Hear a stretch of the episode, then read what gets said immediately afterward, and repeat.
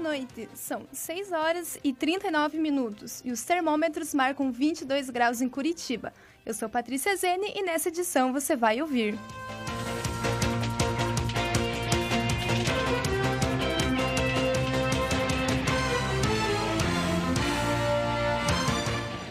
Votação altera regras de foro privilegiado.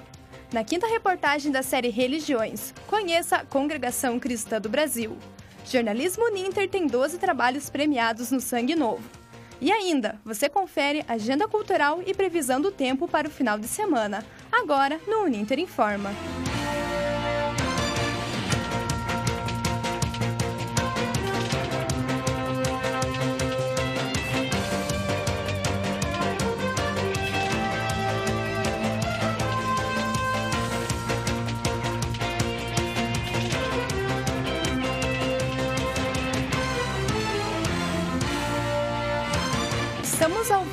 Rádio Jornal Laboratório do curso de Jornalismo Uninter. Acesse nossa, nossa página no Facebook, arroba Rádio Web Uninter.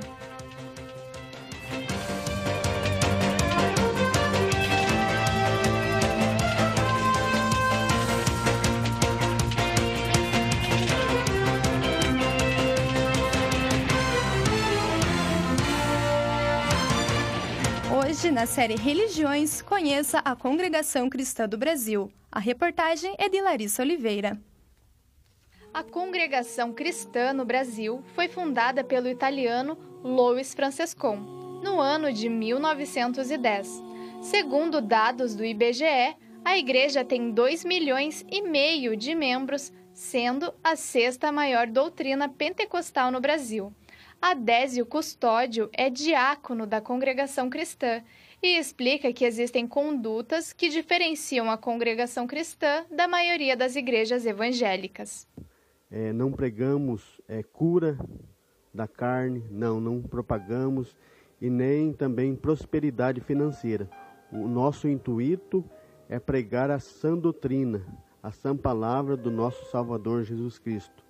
Isso é um diferencial muito grande.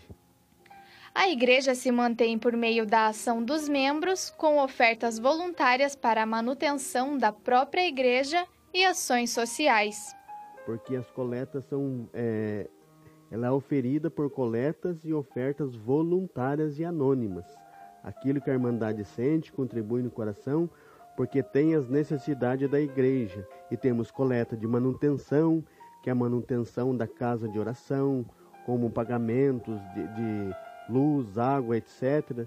E também temos a limpeza e, e alguns reparos que é feito pela coleta da manutenção. A arquitetura da igreja é padronizada. A fachada é a mesma em todos os templos. A cor predominante é o cinza e os bancos e púlpito são sempre em madeira.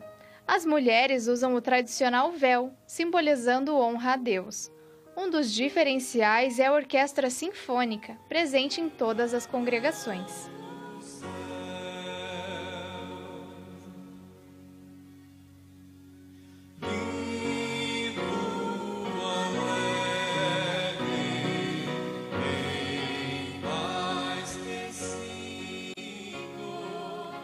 Douglas Miranda, que frequenta a congregação cristã desde a infância, se sente representado pela doutrina.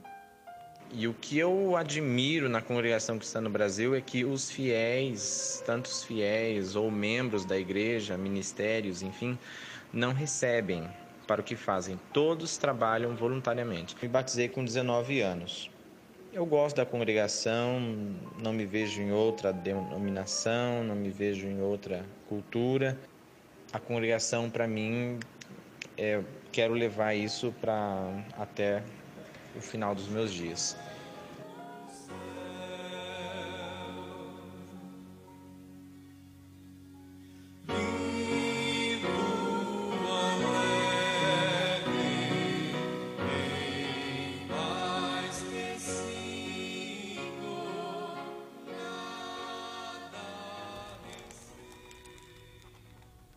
Larissa Oliveira para Uninter informa. Gastos no governo com troféus e eventos podem chegar a quase 5 milhões de reais. Quem tem mais informações é o repórter Alisson Moura. O primeiro edital é da Secretaria de Esportes e Instituto de Ciência do Esporte do Governo do Paraná. O pregão eletrônico pretende eleger quem poderá cobrar 760 mil reais em troféus e medalhas. As condecorações são para competições oficiais, como Jogos da Juventude, Jogos Universitários e Jogos Paradesportivos. Conforme a licitação, são mais de 60 mil medalhas e 1.700 troféus. Em média, só os troféus têm custo de 160 reais a unidade. Já as medalhas são mais acessíveis, com valor de quase 8 reais cada. Outro edital é da Copel, a Companhia de Energia Elétrica do Paraná, a empresa de economia mista. Por meio de um leilão, a Copel quer contratar uma agência de eventos para planejar e organizar as solenidades da companhia. O valor máximo do investimento é de 4 milhões de reais. O documento prevê a contratação de mágico, ator ou atriz para animar as festas e promotor de eventos para o cerimonial. Uma curiosidade é que podem ser estudantes universitários ou graduados com boa aparência e espontaneidade. Requisitos estranhos, né? Além disso, a empresa que, que ganhar o leilão terá de oferecer alimentação para as festividades, que vai de coffee break a churrasca brasileira. As informações são do site livre.jor.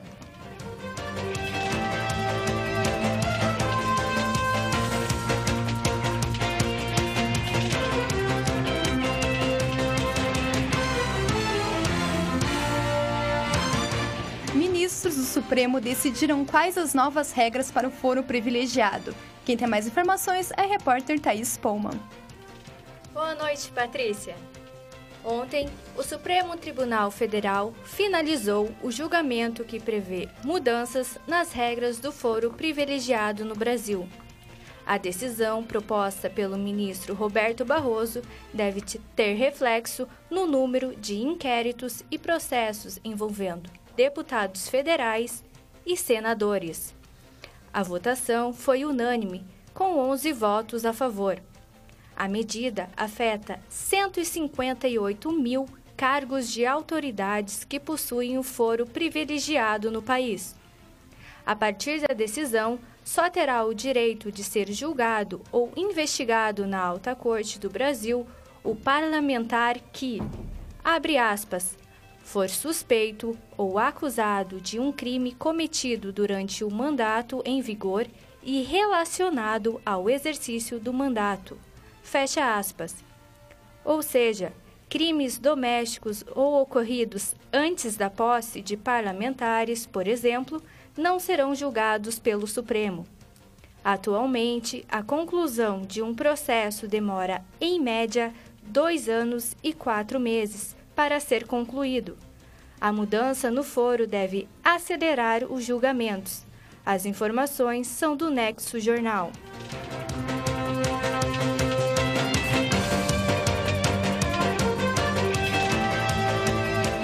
Inter Informa faz um breve intervalo. Aproveite para deixar seu comentário na nossa página e já voltamos.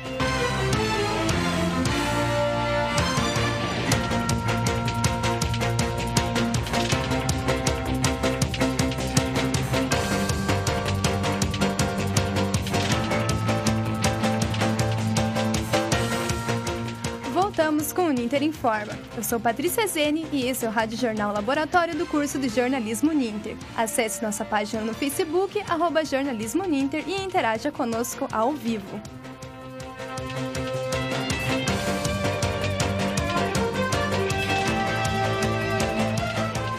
Acesse também o portal de notícias do curso de Jornalismo Ninter, mediaçãouninter.com.br.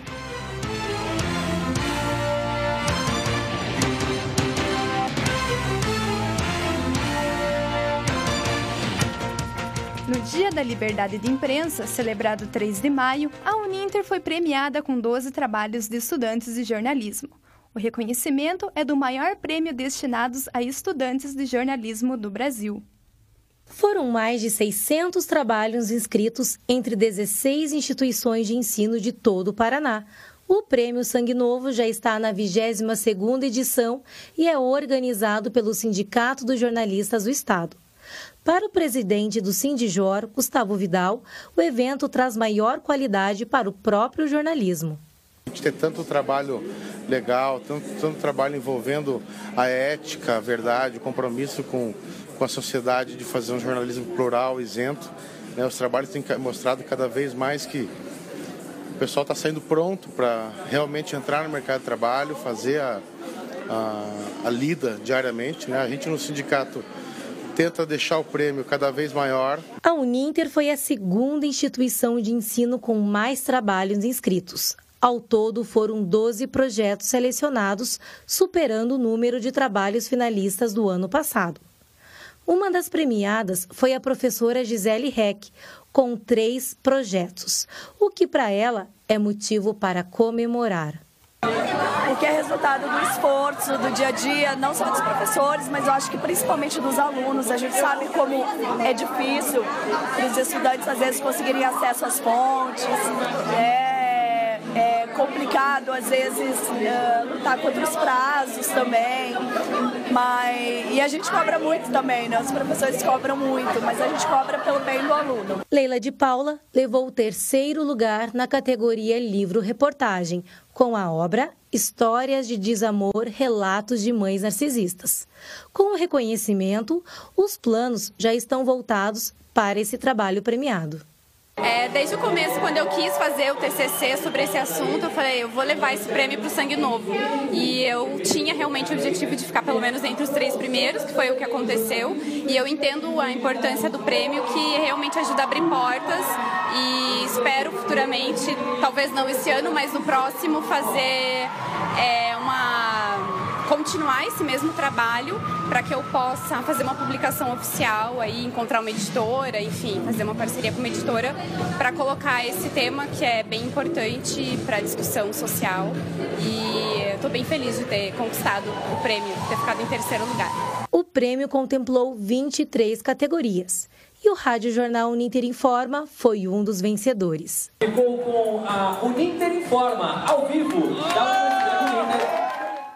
Durante todo o evento, alunos Uninter fizeram a cobertura do prêmio, incluindo nós. Aliana Machado, para o Uninter Informa. E o repórter Gabriel Mafra está no estúdio conosco e tem informações sobre um novo ato de violência em Curitiba por conta da prisão de Lula. Gabriel? Mais um ataque ao acampamento e vigília Lula Livre foi registrado na manhã desta sexta-feira. No momento em que os integrantes se preparavam para fazer o tradicional grito de Bom Dia Lula, o delegado da Polícia Federal, Gastão Scheffer Neto, invadiu o local e destruiu todo o equipamento de som com as próprias mãos. O acampamento já foi alvo de violência no último sábado, quando houve um ataque com mais de 20 tiros, que deixou duas pessoas feridas. Em nota, a organização do acampamento afirmou que, apesar dos ataques, o acampamento só deve terminar com a liberdade de Lula. A nota também lembrou que o movimento segue de forma pacífica e organizada, respeitando os acordos coletivos e os combinados com as autoridades.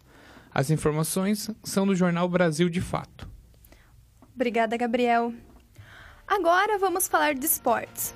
No começo da semana, o Foz Cataratas entrou em campo pela segunda rodada do Campeonato Brasileiro Feminino de Futebol para jogar contra a Portuguesa. O resultado foi um empate por 1 a 1. A próxima partida está marcada para quarta-feira, dia 9, e o desafio é contra o Santos, em plena Vila Belmiro.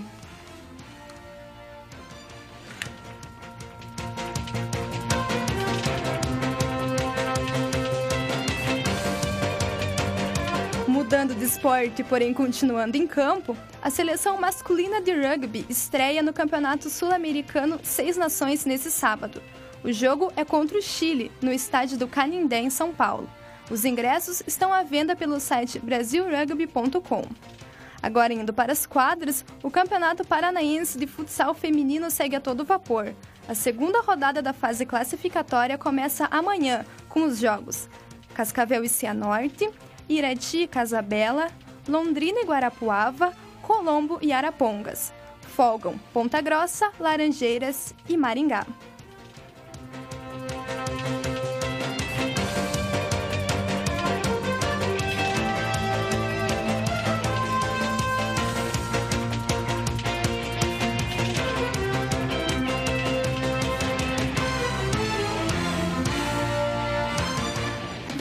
Agora com a nossa agenda cultural.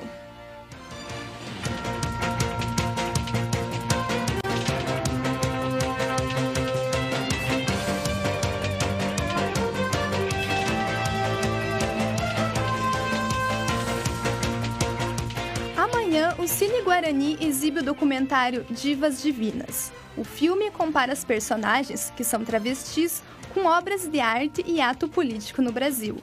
O evento começa às 4 da tarde. A classificação é de 12 anos e o ingresso gratuito.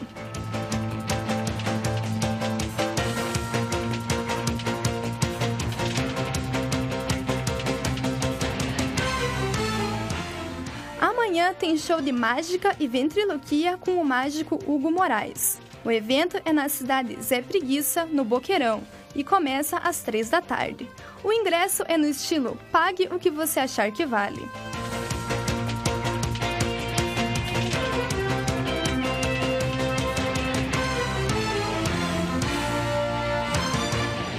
No domingo, o Memorial da Imigração Polonesa apresenta a exposição permanente de equipamentos agrícolas do acervo Braspol Comunidade Polono, Polono Brasileira.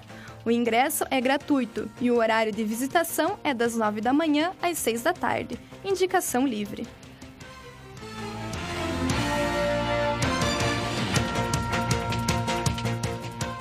Confira agora a previsão do tempo para todo o estado com Kevin Capobianco.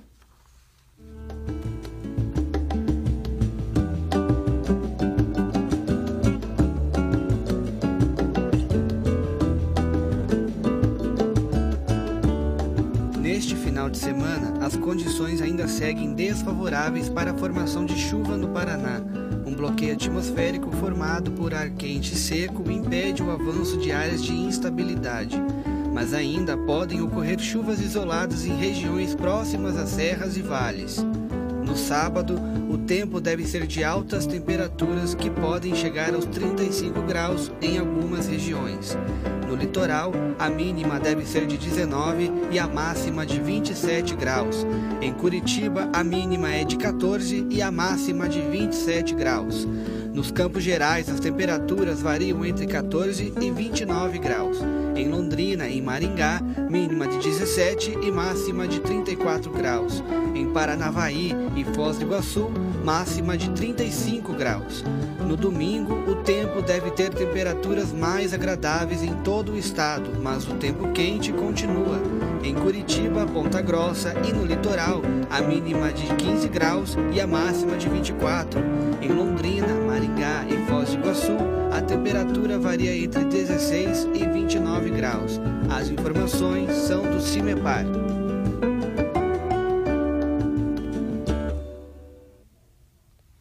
E o Uninter Informa fica por aqui. Eu sou Patrícia Zene.